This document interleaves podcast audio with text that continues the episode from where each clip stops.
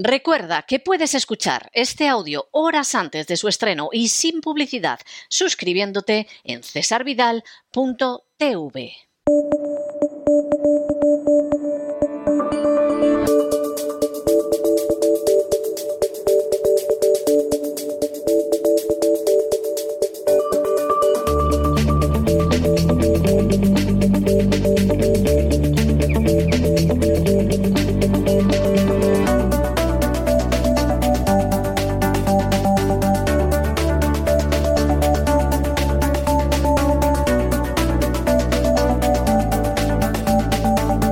Despegamos con Lorenzo Ramírez.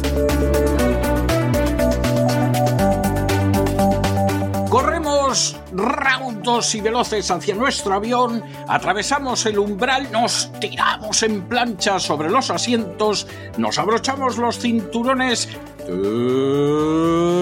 despegamos y nos vamos elevando por los aires hasta alcanzar nuestra altura y nuestra velocidad de crucero. A mi lado, don Lorenzo Ramírez, menudo gorro de invierno que lleva usted. No sé dónde nos va a llevar en el gran reseteo este fin de semana, pero nos va a sacar usted de dudas inmediatamente. Muy buenas noches. Muy buenas noches, don César. Estoy a ver si me dejan meterme en un leopard de esos eh, para verlo por dentro. La verdad es que tengo ganas de ver un leopard de esos por dentro. Eh, ¿Tendrán pósters como algunos camioneros con señoritas eh, de buen ver y tal dentro del leopard? ¿Usted cree, don César? No hay mucho espacio, pero no me extrañaría nada. No me extrañaría nada. Ahí vamos juntos, vamos juntos todos, mientras eh, Moscú dice ahora que hay un grupo de saboteadores ucranianos que se ha infiltrado ahí en, en la región rusa de Briansk. Actualidad, ante todo. Mañana vamos a hablar del oscuro plan Marshall para Ucrania. No ha terminado la guerra, de hecho todavía queda mucha guerra, me, la, me temo y ya hace tiempo que está preparado ese plan Marshall para Ucrania. Vimos algunos artículos en algunas revistas, en The Economist, vimos en el New York Times que se mencionaba alguna cosa a finales del año pasado, pero ahora ya está toda la carne en el asador, ya tienen preparado el reparto, insisto, antes de que se termine la guerra y mañana vamos a entrar, vamos a analizar bien cómo es este programa de saqueo, impulsado además por la élite globalista, que están en todas y están detrás de todas y cada una de las circunstancias que se producen, ¿no? Hablaremos de ese saqueo antes de acabar la guerra, veremos el papel de España, que aunque de esto no se esté hablando, aparte de los tanques, Álvarez ha llegado a un acuerdo con Zelensky para mandarle dinero de los contribuyentes españoles en tiempo y forma. Pues mira muchos... qué bien, mira sí, sí. qué bien. Esto no sale en los periódicos, ¿verdad? Esto no sale. Y cuando sale, sale manipulado. Así que mañana lo analizaremos bien. Veremos cómo a muchos se le está haciendo la boca agua con todo esto. Confesiones de algunos eh, ex primeros ministros, bueno, ex ministros de Economía de Ucrania que están siendo los encargados de ir por ahí contando cómo va a ser este plan de reconstrucción, intentando que, bueno, pues cuanto más sean mejor, cuantas más empresas haya implicadas mejor, porque así se diluirá la responsabilidad de lo que va a ser, insisto, uno de los mayores saqueos. Lo compararemos con el de Irak, ¿eh? que yo creo que ahí tenemos una hemeroteca importante y cercana para ver en qué, en qué acaban todos estos planes de supuestos de reconstrucción que lo único que reconstruyen pues son las eh, finanzas de algunos determinados personajes que además son los que en último término están impulsando todo conflicto bélico. Hablaremos del papel de Polonia. Mm, veremos también esa alianza entre Kiev y BlackRock, de la cual hemos apuntado alguna cosita en, en, los programas, en el Despegamos, también en su editorial Don César alguna vez lo ha mencionado, pero vamos a entrar un poco a, ver esa última hora. Vamos a ver exactamente cómo va a colaborar, entre comillas, BlackRock con Kiev o cómo va a chupar básicamente BlackRock el dinero de los contribuyentes europeos y estadounidenses, fundamentalmente, porque aquí no se trata solo de saquear Ucrania y sus tierras y sus.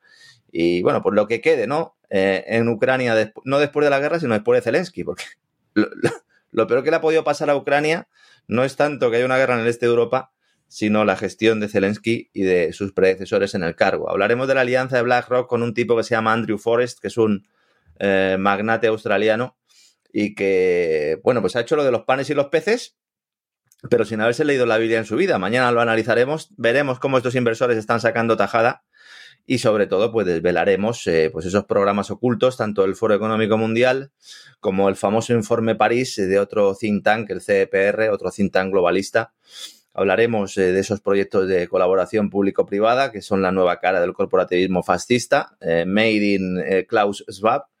Analizaremos cómo también va a ser utilizado este plan para ser un laboratorio, para implantar ingeniería social.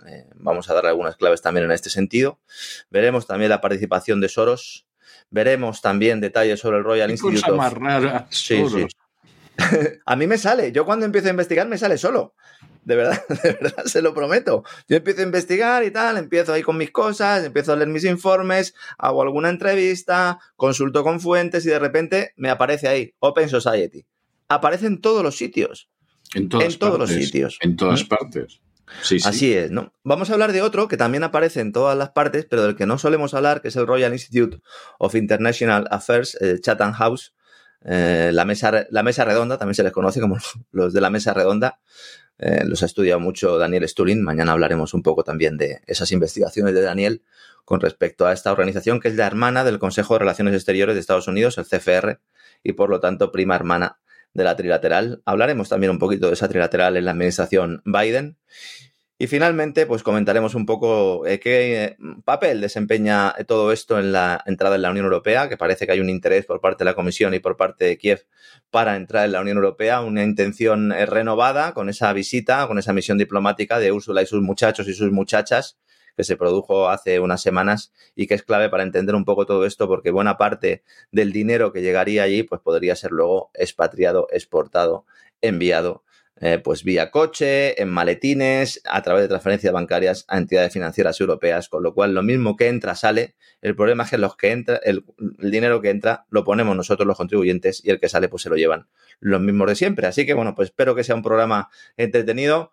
Seguro que va a ser algo más divertido que el de la semana pasada, que no fue divertido, sino que fue muy duro. El programa que el de la semana pasada fue muy duro. Me consta, porque nos lo han dicho televidentes, que pararon el programa en algún momento y lo recuperaron después de recuperarse ellos.